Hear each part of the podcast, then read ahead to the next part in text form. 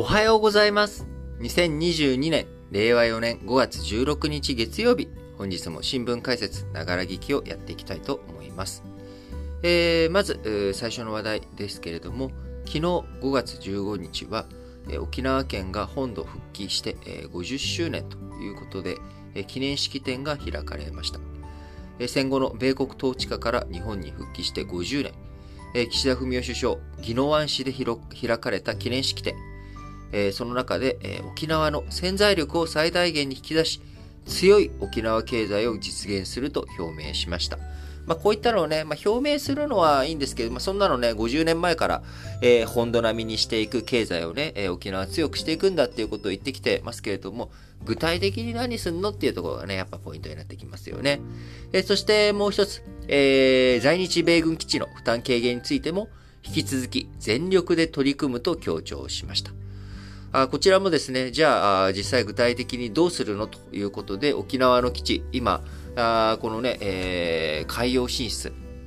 えー、中国の海洋進出が強まっている中、あどういうふうに日本、えー、安全保障を環境を整えていくのか、あその中で沖縄の役割、ますます重要になっていくということには、やっぱりね、変わらないと思うんですよね。えその中でどういうふうに負担を軽減させていくことができるのか。あ基地の負担というものはですね、えー、いろんな観点、角度が僕はあると思っています。えー、まず第一に、そこの土地、えー、土地自体が占有、占拠されてしまっているということ。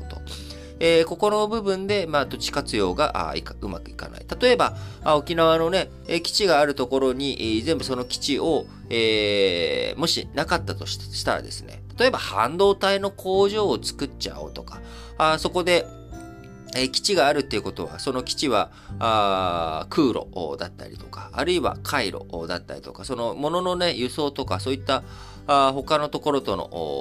コミュニケーション、うん、なんて言った、ロジスティクス周り、えー、これもね、しっかりしているところだということは間違いないわけですから、あそこの部分について、えー、それをそのまんま使ってですね、あの、貿易やったりとか、工場を作ったりとかしたら、あそれは経済的な利点あるよね、ということなのに、え基地を抱えてしまっている。えそのために、え負担が生じてしまっているという側面がありますよね。と。だから基地を持っていること自体、その土地自体がね、占有されてしまっていることによる、えー、負担、えこれがあるわけですよね。でその他二つ目として、やっぱりあの、訓練関係ですよね。あの、やっぱ騒音の問題とか事故の問題、えー、こういったこと、あとは、当然基地を持っていることによって、攻撃を受けるリスク、可能性。まあ、これはまあ基地があろうがなかろうが、あのー、ウクライナの戦争を見ていたらわかるようにですね、あのー、別に戦争っていうことになっちゃったら、一応、まあ本当はそういったね、民間のところに攻撃しちゃいけないというふうにはなっているんだけれども、まあそんなことをあの無視されてしまうということになりますので、あの、まあそこ自体、外の国からね、攻撃されるかもしれないっていうところは、まあ、あの、それは基地だろうが、あ民間のところだろうが、結局最前線に近いところであれば、まあ、そのリスク、常に、あってしまう。残されてしまうというところに変わりはないのかなと思いますが、えー、まあ、だから他国から攻撃されるというよりかは、まあ、日常的にですね、まあ、あの、離白着陸、離発着が多くて、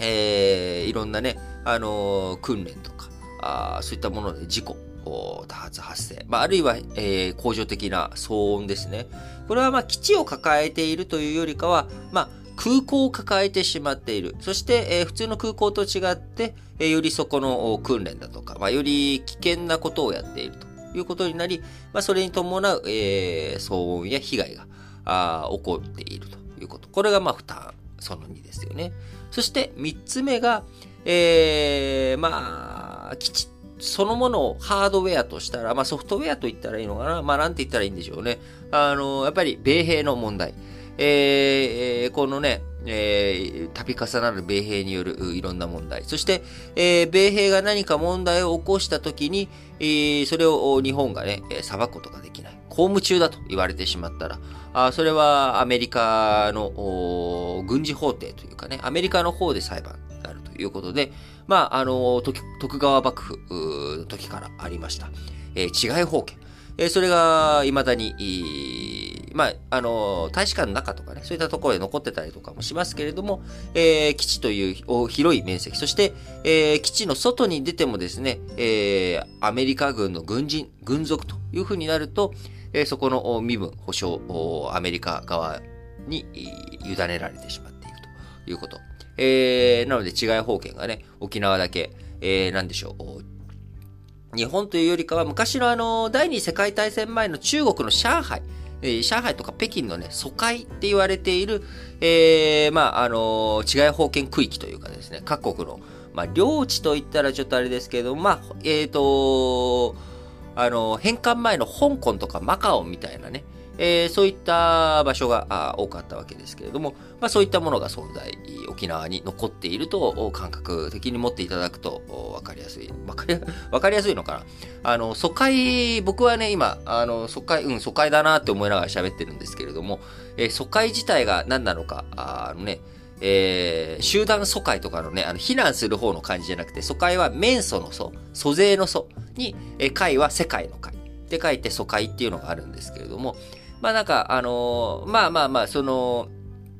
主権とか、あそういったものはあくまでも中国とかその国のものなんだけれども、そこに進出してきたあ国家、例えば日本とかが上海に疎開を構えるということになると、えその疎開の中は事実上日本というような状態になるというもの。えこれをね、疎開というんですけれども、え沖縄はそれを米軍基地がね、まあ、ある種、アメリカの疎開というふうになってしまっているということで、まあ、基地負担といってもですね、今言ったいろんな要素があるわけですよね。えー、なので、日本政府としてはですね、やっぱり、まず、僕は3つ目の、暴行とかね、えー、沖縄の米兵の問題、えー、こちらについて、えー、なんとか日本側に、いろんなそういった何かあった時にですね、えー、日本側で裁くことができるとか、そういったあ部分をしっかりと実行して、いくらね、あのそういった問題が起きないようにアメリカ軍にお願いをするっていうだけじゃなくて、日本政府がね、えしっかりとそこでハンドル、コントロールを効かせていくことができるようにしていくっていうこと。えこれが一つ大切なポイントなのかなと。えー、例えば今、あの米兵、えー、米軍の基地っていうものがね、全部自衛隊の基地になって、え、しまえばですね、あの例えば、丸三の上げた負担っていうものは、これは下がっていく可能性があるわけですよね。で、当然そんな極端なことはできないわけですけれども、あの、日本があ主体的になって、ね、あの、インド太平洋の防衛、こちらについての海軍力、えー、空軍力、こちらについてのいろんな、えー、部分について日本が引き受けていくよということをしていけば、あ沖縄の負担、えー、事実上はね、面積的な部分で負担は減るかもしれないけれども、えー、丸三の部分の負担が減る可能性があるですよね。えー、あるいは、まあ、あの、しっかりと違い法権のね、範囲を、え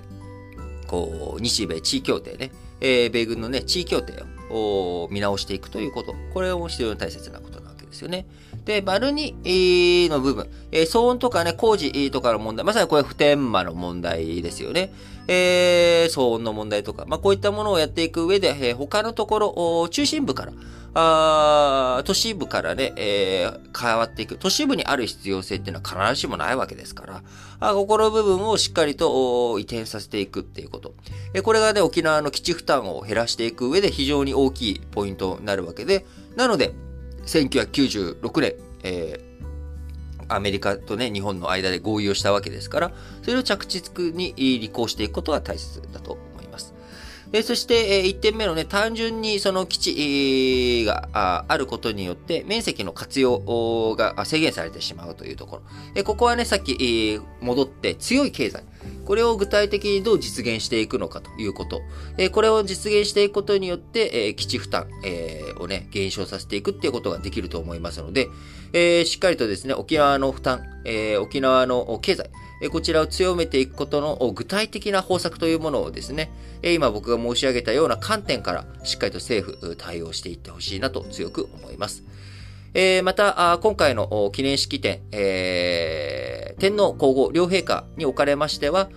沖縄本島ではなく、東京でオンラインでつないで記念式典開催されたことに対して、えー、そちら東京の会場の方でご参加をされています。えー、天皇陛下お言葉全文、各紙の中でね、乗っかっておりますので、えー、ぜひ、読んでいただければと思います。えー、沖縄、日米両国の友好と信頼に基づき、50年前の今日、本土への復帰を果たしました。大戦で多くの尊い命が失われた沖縄の苦難の道、えそちらに深い考えをお寄せいただき、え今も課題、国民理解、しっかりとね、え望んでいくことが大切だというふうに述べられておりますし、えやっぱり今後ね、ますます今の国際情勢考えていくと沖縄の負担、え増していく方向になっていってしまうと思います。単純に何も手を施さなければ。えー、そういったものをね、防いでいくためには、え国民全体の意識の中で、えどういうふうに沖縄の負担を軽減していく、みんなで分担していくんだっていうことが大切だと思います。えー、前にね、あの、酒マス漁の話、北海道の方でしましたけれども、え経済制裁、えー、ロシアに対してしていく。そうすると、その経済制裁の重みというものは、えー、国民全体で負担していかなきゃいけないことだよね、と。ところが、実際には北海道でね、ロシアと対峙している漁業者、えー、漁民に関して、えー、負担が、過度に出てしまうと。変調するっていうことがね、えー、負担の変調というものが、起こりうるわけです。どんな問題においても。それを是正していく。それがね、やっぱり政治の役割だと僕は強く思います。えー、7月に、えー、国政選挙である参議院選挙ありますけれども、えー、そこのまでにですね、沖縄問題も含めて、やっぱり、えー、国全体のグランドデザイン、えどういう風にしていくのかということ、えー、言葉遊びではなくてですね、えしっかりと具体的な政策について、えー、自民党、公明党、両与党についてはですね、え与党、両党についてはそちらをしっかりと示していってほしいなと思います。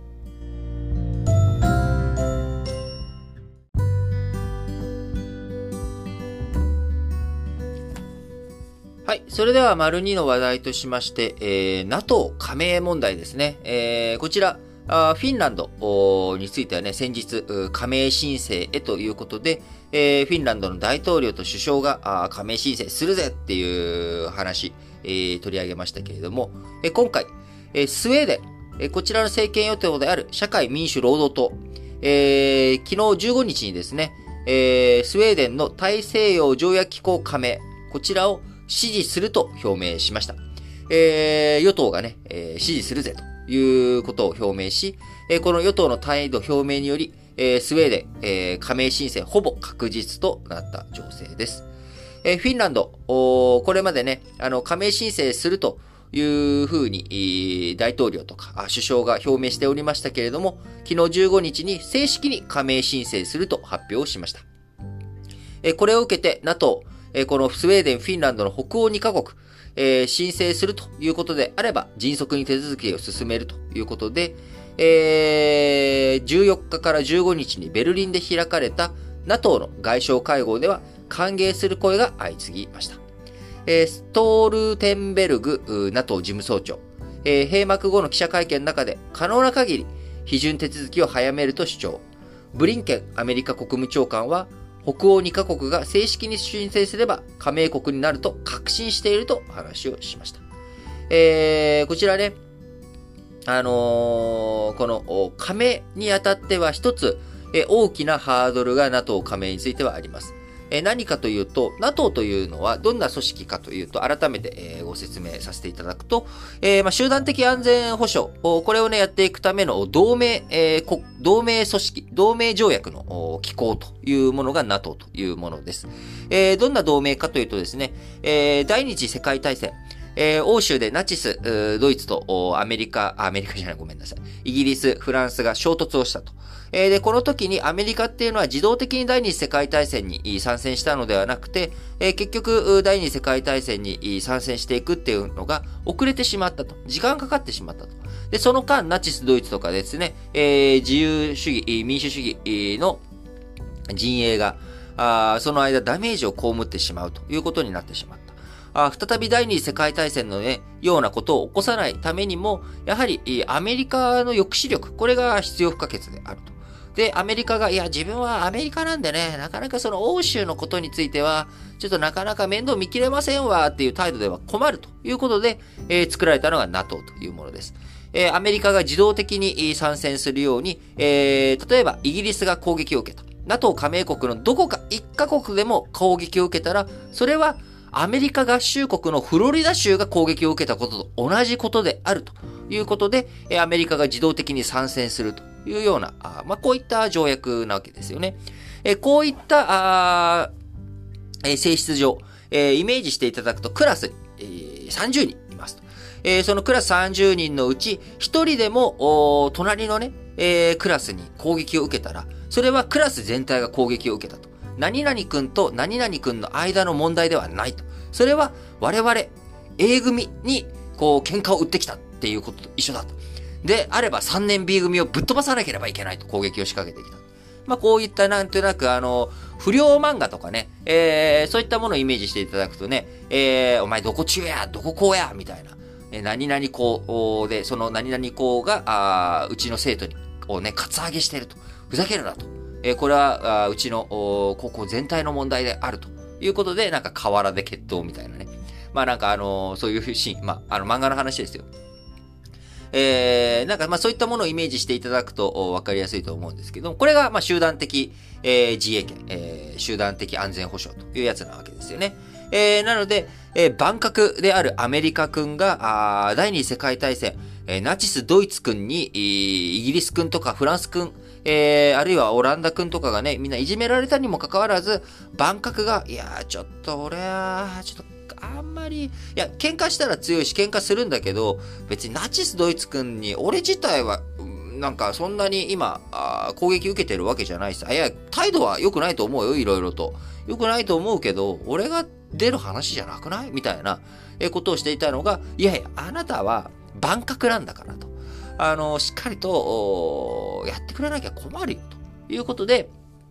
じゃあ、あそういう風になるように NATO 作ろうぜっていうことで第二次世界大戦、えー、そういった反省に基づいてですね、作られたものが NATO ということになっております。で、冷戦崩壊後、この NATO というもの、みんながね、安全保障を考えていく上で、アメリカの後ろ盾が欲しいと、アメリカ組の中に入りたいということ、アメリカ、欧州組にね、入りたいということで、拡大していった。で、これ今言った通り、誰か一人でも攻撃を受けたら、どこか一カ国でも攻撃を受けたら、それは全体に対する攻撃だっていうことになるので、えー、多数決で加盟国増やすことはできません。みんな全会一致なんですね。まあそれはまあそうですよね。だって、えー、いや、俺はあいつのこと気に食わないと思ってると。あいつなんて別にうちの身内じゃないとかって思ってる人が一人でもいたらですね、えー、それでなんか命かけろって言われてもちょっと困るよと。いや、だってそいつは違うじゃん。なんでよっていうことになってしまうので、全員が、えー、今回の件でいけば、フィンランド、スウェーデンの加盟、えー、こちらにね、えー、賛成っていうふうにしないといけないということで、NATO、えー、1カ国、難色を示している。他にもね、あるかもしれないですけども、特に、えー、説得、焦点になっていくのがトルコになります。トルコも NATO の拡大の中で、えー、トルコ加えられているわけですけれども、えこの NATO への加盟、えスウェーデン、フィンランドの加盟についてトルコ、えどういうふうに対応していくのかということが大きな問題、課題になっていくかなと思っております。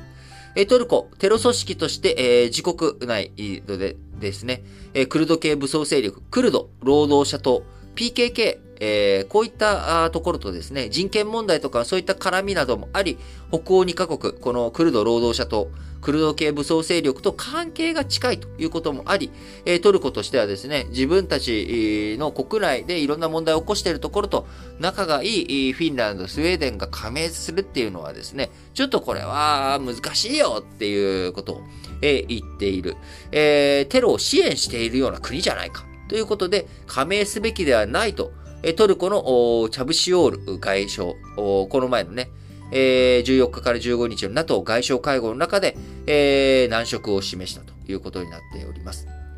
こういった状況の中、えー、どういうふうにそれを説得していくのか。なかなかね、えー、時間がかかっていく可能性も十分あるわけです。えー、そうすると、その加盟手続き中というものは、あまだ加盟国ではないわけですから、あロシアがですね、えー、フィンランドとスウェーデンを攻撃、NATO に入られると困ると。入る、ま、入ったらあ、アメリカと戦争することになってしまうから、えー、フィンランドとスウェーデンが入る前に、えー、今回のウクライナと同じようにですね、攻撃を仕掛けなければいけない、みたいな判断に陥る可能性もあります。えその間の安全保障、フィンランドとスウェーデンどうするんだということで、えフィンランドとスウェーデンに対して、まあ、イギリスがね、支援したりとかっていう、あの覚書をね、結んだ、覚書だったかな？えー、文書に署名をして、他国から攻撃を受けた場合に軍事支援するという約束、えー、こういったものをしているわけですが、あ実際に、えー、どういうふうなことになっていくのか、非常にね、えー、緊迫した情勢というものが、あこの後も続いていくなと思います。えー、フィンランドとスウェーデンが、えー、NATO に NATO 加盟を申請するっていうことはですね、えー、戦場が拡大する可能性もあるということで、えー、より世界混沌、混乱になっていく可能性というものあります。えー、ロシアがね、えー、実際今ウクライナでもこううまくいっていないという状況の中、あのー、外から見た感じだとですね、えー、フィンランド、スウェーデンにまで、えー、こう、戦場を拡大させていくのかというと、まあ、合理的に考えるとそんなのは難しいんじゃないのかなと思うんですが、えー、ウクライナ侵攻ね、いろんな専門家が合理的に考えればありえないと。いうふうに言っていたにもかかわらず、えー、合理性よりもですね、えー、安全保障とかいろんなあ理由、こういったことで、えー、こう、なんでしょう、トルコがね、えー、あ、トルコじゃない、ごめんなさい、ロシアがウクライナに侵攻したわけですから。で、合理性、合理性ってね、まあ、やっぱ戦争とかこういった話って僕合理性って必ずしもね、あの判断にならないと思うんですよね。例えば、あのー、なんだろう。うんと、えっ、ー、と、例えば、あのー、自分がすごい、えー、その、なんでしょうね、えー、屈辱的なことをされると。例えば、何にしようかな。なんか、あうまく例えができないですけれども、自分の、あのー、思想、心理上、どうしてもできないということ。を、それを、たとあ例えば、これがわかりやすい、わかりやすいのかな。ちょっと難しいんですけれども、例えば、イスラム教徒、経験なイスラム教徒の人に、豚肉食べたら、あの、1億円あげるよって言われて、まあ、それなんか経済合理的に考えたら、あの、豚肉？食べただけで1億円もらえたら食べるでしょ？みたいに、えー、なるかもしれないですけれども、えー、そんなことね、多分1億円とか、その1兆円とか積まれても、えー、豚肉なんて食べないって、こう経験なね、経験なあのイスラム教徒の話、あくまでもあの実在するかどうか置いといて、えー、その話をしてます。あのじ僕の知り合いにイスラム教でとんかつ食べてるやつ知ってるよとか、あそういうことを言い出す人とかね、こういう話するといるかもしれないので、言っときますけれども、あの、経験なイスラム教徒として、イスラム教徒全員って話じゃないですよ。えー、その人が、あの、1億円もらってもやらないって、えー、食べないって言っている人に、経済合理性を考えたら、食べると思ったんだけどなとかって言っても、いや、そんな、せんない話じゃないですか。そこって思想信条の問題なので、そうすると合理性とか、やっぱりそれで超えたところの何かで行動がなされる。まあ、国の安全保障とかっていうのは、まあ、いろんなその、歪んだ歴史観とかね、あの、プーチン大統領なんかいろいろ言われてますけれども、彼の心の中、彼の思想心臓とか、あるいはロシアという国全体が安全保障に対してどう考えているのか。まあ、こういったところを踏み込んでいかないと経済合理性では考えられない行動というものは十分取られる可能性があるわけです。えー、なので、そのあたりを踏まえてですね、えー、ロシアの西部、近郊、欧州近郊の安全保障の状況、えー、軍事的な混乱、混沌というもの、えー、より一層ね、混迷の度合いを増していく可能性、えー、あると思いますので、あの、しっかりと注視して見ていかなければいけないなと思います。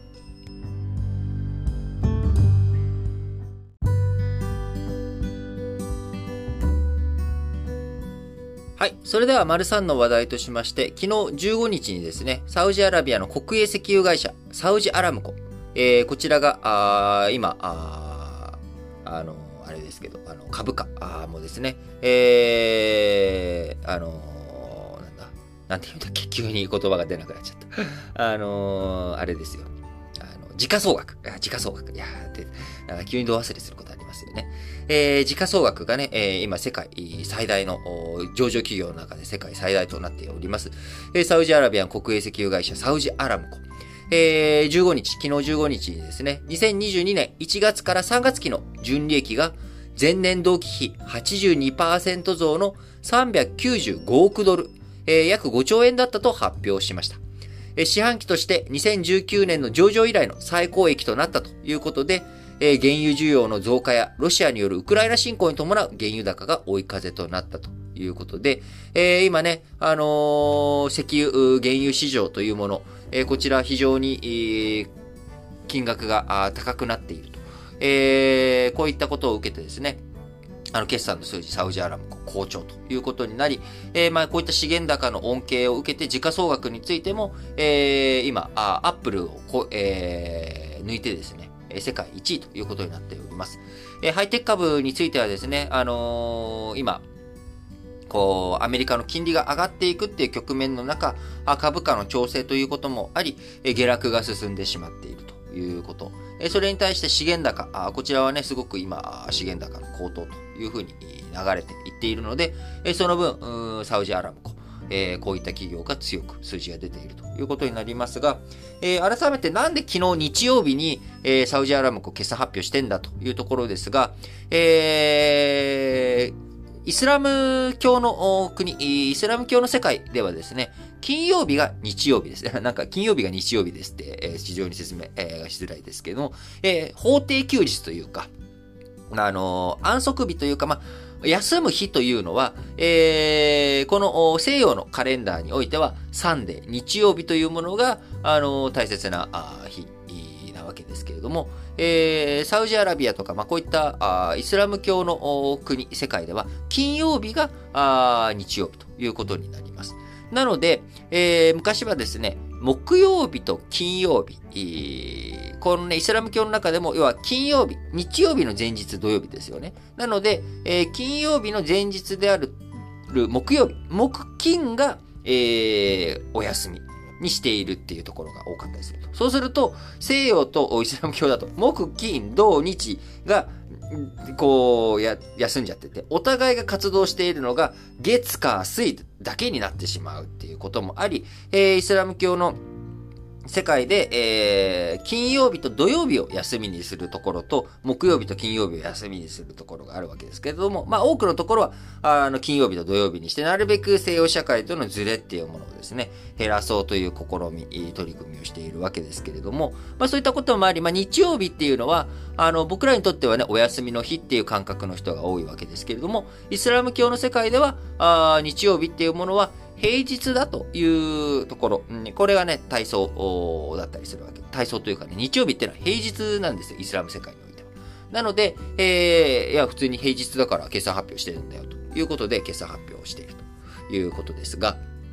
えー、今ね、あの、こういった原油価格の追い風、原油高の追い風、え、これがやっぱり想定以上に原油高進んできているということになれば、やっぱり、え、注目ポイントとしてはですね、当然サウジアラムコがこれだけ、え、いい数字を出しているっていうことは、あロシアのね、原油についても同様の状況にあるということに、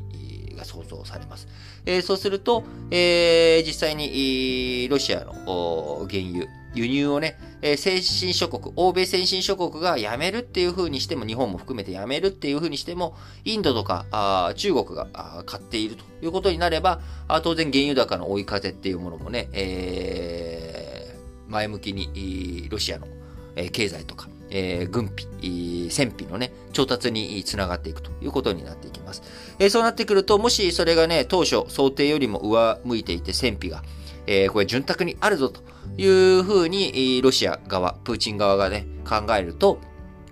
えー、先ほど丸2で申し上げたフィンランドとかスウェーデン、えー、こちらに対してどんな対応、どんな対応で出てくるのか。あるいは、まあ、そこに対してはね、何も追加での行動を起こさないというふうになっても、えー、ウクライナ情勢、えー、長期化、あますますね、続いて危険性、可能性も高まっていくということになりますので、えー、しっかりと、この原油高というもの、まあ、我々の日常生活においてもね、原油高とかこういったものの影響で、えー、生活、いろいろと、じわりじわりと真綿で首を絞めるかのようにね、いろんなものの値段が上がっていっておりますけれども、あの、しっかりと原油高の動向を見ていかなければいけないなと思います。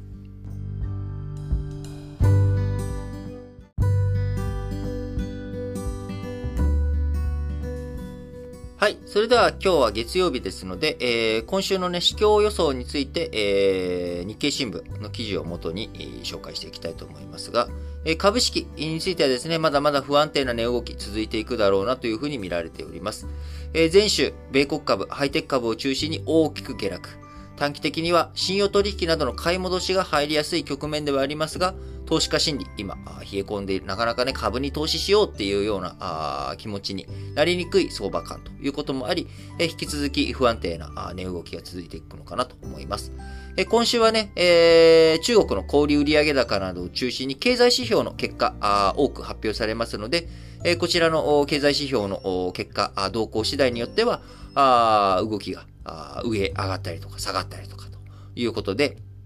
えー、大きく、値動きがね、えー、あるかなと思います。下がってね、割安感が出てきて買いが入るっていうこともあるかもしれませんけれども、えー、なかなか本格的に上がっていく上での、えー、買い材料というものは弱いのかなと思います。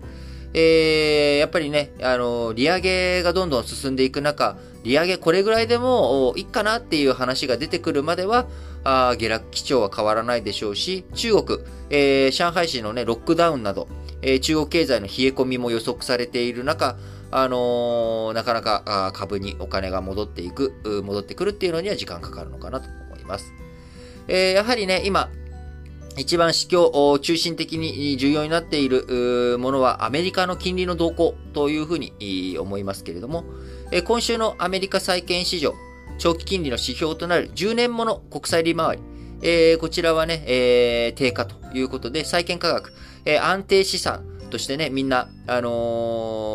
こう、やっぱり今、あ株、なかなか投資する環境じゃないよねと。でも、ただ単にね、預金よりはもうちょっとマシなものないかなっていうふうに見たときに、まあ、アメリカの国債選ばれるということになっており、えー、そうなってくると、えー、10年もの国債利回り低下。債券価格が上がると、金利の利回りは下がるということになるので、えー、これもね、もう何度も何度も繰り返してますけれども、1万円で100円、1万円の額面で100円の、あのー金利がつくもの。これでね、金利101%となるわけですけれども、債券価格が上がって1万50円に上がるとですね、実際にもらえる金利っていうのは、額面1万円で1万100円に1年後もらえるとしたら、1万、それがね、50円に額面が上がると、債券価格が上がると、金利はね、事実上1万50円で50円もらうということになるので、金利は下がるということになります。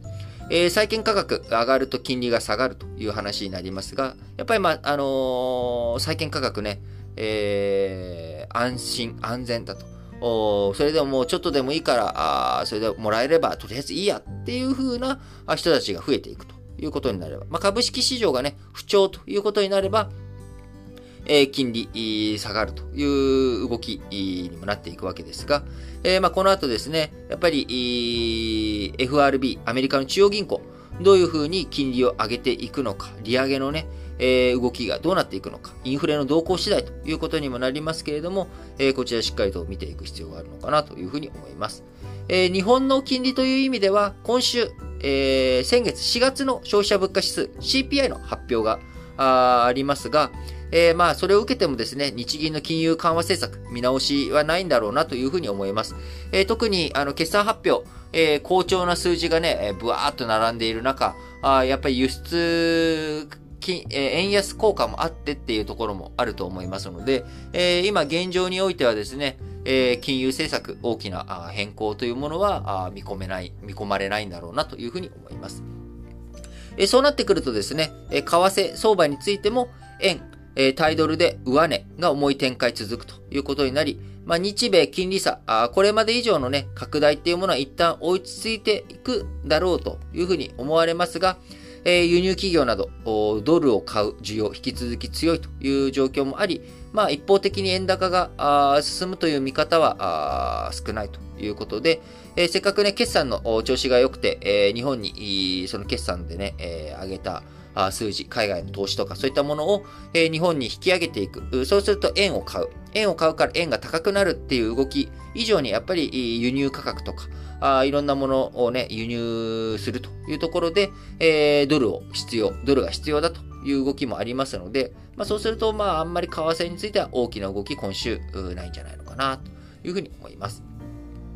えー、そしてさっきね、えー、マルサンの中で、えー、サウジアラムコの決算の話しましたけれども、えー、原油価格、商品についてはですね、えー、やっぱりまあここ、しばらくずっと高く上がってきているというところですが、まあ、やっぱり景気がね、今後どうなっていくのか、本当に原油っていうものを使ってみんながどんどんいろんな生産したりとかエネルギーの需要ってあるのというところが、あ一つポイントになってくるのかなと思います。えー、その一方、穀物価格。えー、穀物価格はね、上昇基調続きそうだということで、えー、アメリカ農務省が12日に発表した2022年から2023年度の需給報告の中で、小麦の世界の期末在庫の見通し、6年ぶりの低水準ということで、えー、今ね、ウクライナとか、その、ロシアとか、あの戦争、こちらでね、なかなか世界の穀物市場というものも混乱が続くと。いうふうに見受けられますけれども、え、穀物価格については、ま、上がっていくんじゃないのかな、どうなのかなっていうような動きになっていくかなと思います。えー、なのでね、今週もまどんな相場感、あどういうふうな動きになっていく。まあ、基本的に、まあ、なんだろう、えー、日本の株価については僕はまあ下がるんじゃないかなっていう気はなんとなくしているんですけれども、まあ実際どうなっていくのかわかりませんし、まああの株式、市況のね、ことについては、やっぱり皆さん、あの、自分でしっかりと考え、まずは考え、えー、その上で、えー、その考えた結果が、あ合ってたのか、間違ってたのか、まあ、それを繰り返してい、えー、くこと、トライアンドエラーをね、繰り返していくしかないと思います。えー、なので、エラーがある前提で考えていかなきゃいけないということになりますので、え、投資は自己責任で、自分でね、あの、責任が取れる範囲、まあ、失ってもいい範囲で、えやっていただくっていうのがね、大切だと思います。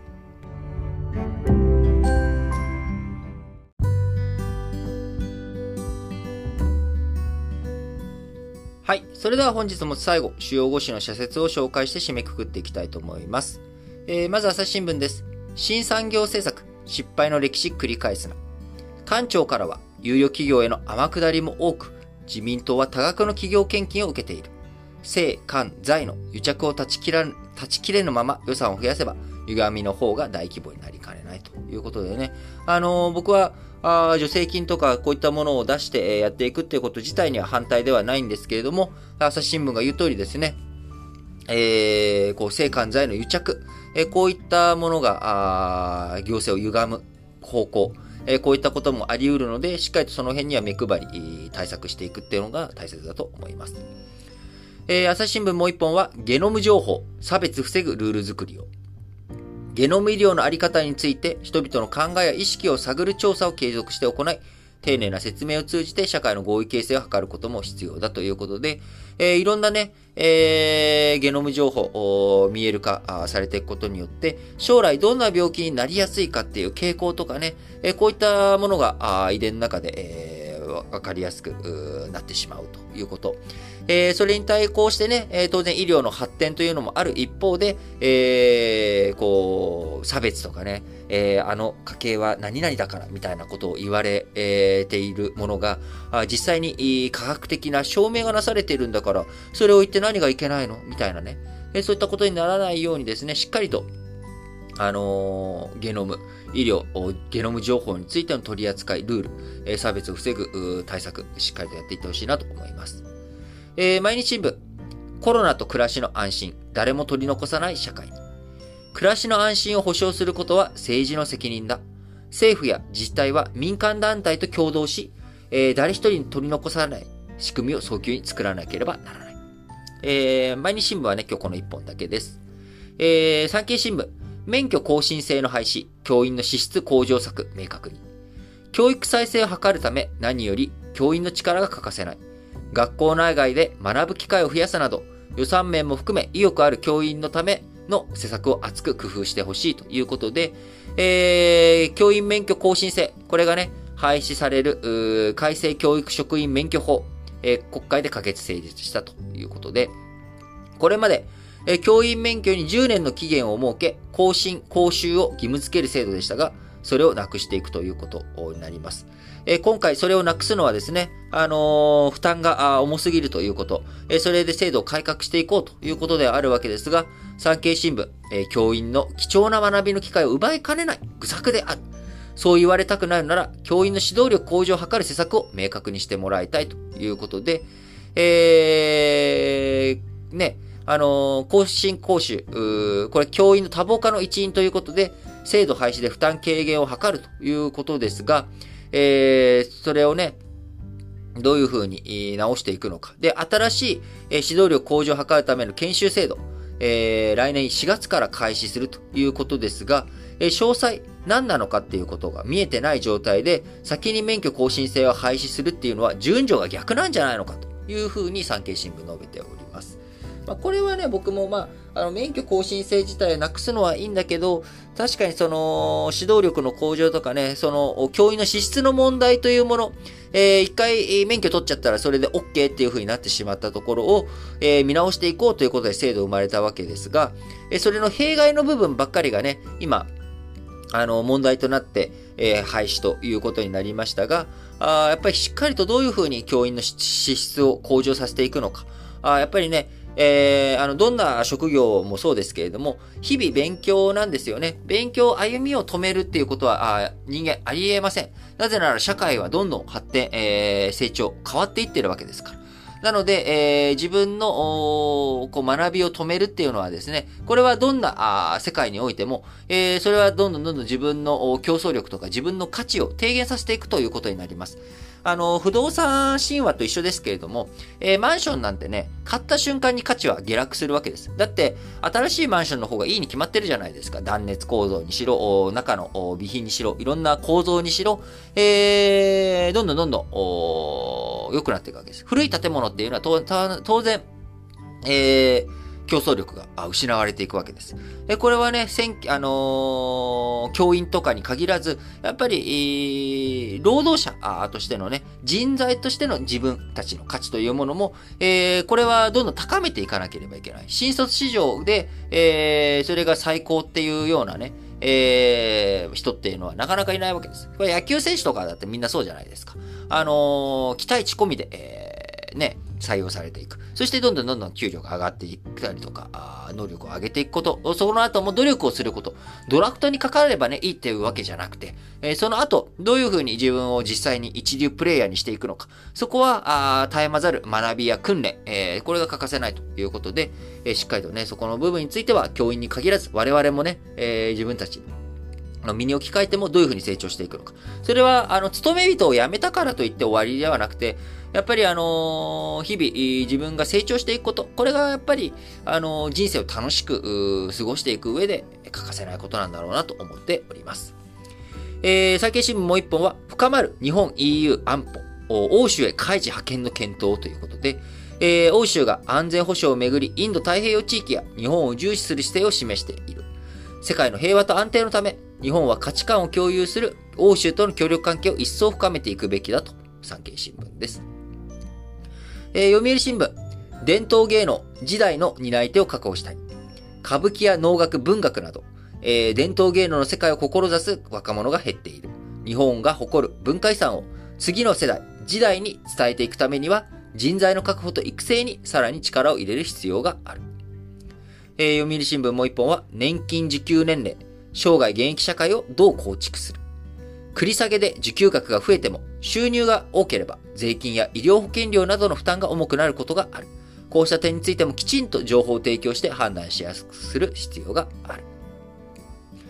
えー、日経新聞、テレワーク定着へ知恵絞ろう。気になるのは、テレワークを高級的な制度にする企業と、通常出社に戻す企業の二極化が進みつつある点だ。できるだけ働き方の選択肢を広げたい。それが優秀な人材を確保し、企業の成長につながることを重視すべきだ。えー、最後、日経新聞。コロナ対策は丁寧に検証し、改革へ道筋を。政府は、これまでの新型コロナウイルス感染症対策を検証し、改善策を探る、有識者会議を発足させた。将来の新たな感染症を見据え、医療逼迫などの混乱が起きるよう着実な改革につなげてほしいということで、えー、このね、新型コロナ終わったとしても、感染症との戦い、対決っていうものは終わりません。えー、またね、えー、10年後なのか、数年後なのか、数十年後なのか分かりませんけれども、再び、えー、こういったものと対峙するっていうことは十分に考えられる話なわけです。えー、なのでね、しっかりと今回の新型コロナの問題、めぐったあ行政とかあ医療の問題、えー、こういったものに対してどういうふうに取り組んでいくのか、あやっぱりね、そういったところ、経験からしっかりと学ぶということがね、欠かせないと思いますので、えー、あの、対策、対応、しっかりとっていってほしいなと思います。はい。ということで、皆さん本日も新聞解説ながら聞きをお聞きいただきありがとうございます。えー、私ね、えー、ラジ歴、私ども、リートッドソッシーは、皆様からの、えー、メッセージ、えー、たくさんお待ちしてます。昨日はね、一気になんか4通5通来てですね、本当にありがとうございます。えー、すごくよく聞いてくださってるんだなっていうのがわかる、えー、文面で、非常にあの、嬉しく、拝読させていただきました。えー、まだまだね、あの、皆様からのそういった応援メッセージとか、そういったものが、あ私、リートンとソッシーのやる気、え根気、えー、活力の源になっておりますので、ぜひ各エピソードの概要欄に記載しております、えー、Google フォーム、こちらの方からね、えー、皆さんの応援コメントとか、質問とか投稿していただければと思います。はい。それでは、皆さん、今日も元気に、いってらっしゃい